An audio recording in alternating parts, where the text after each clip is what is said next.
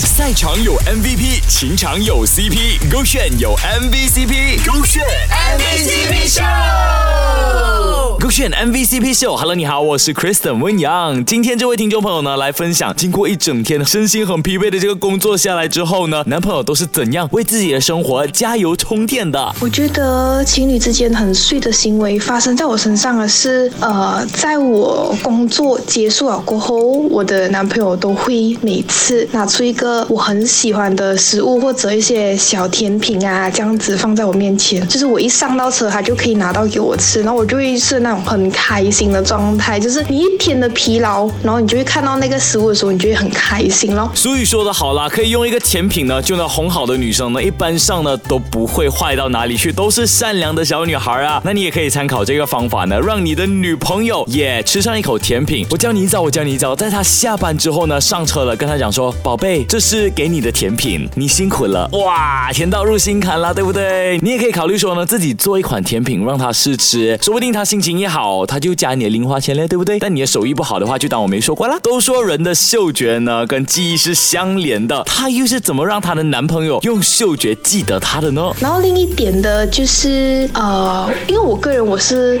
很喜欢擦风油这件事情，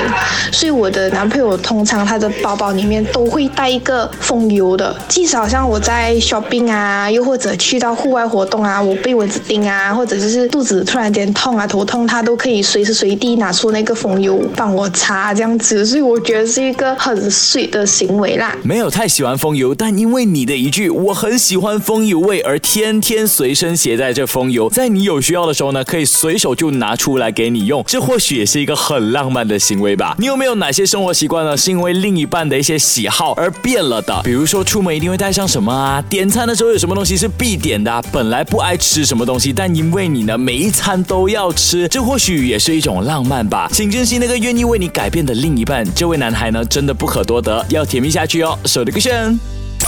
赛场有 MVP，情场有 CP，勾选有 MVCp，勾选 MVP。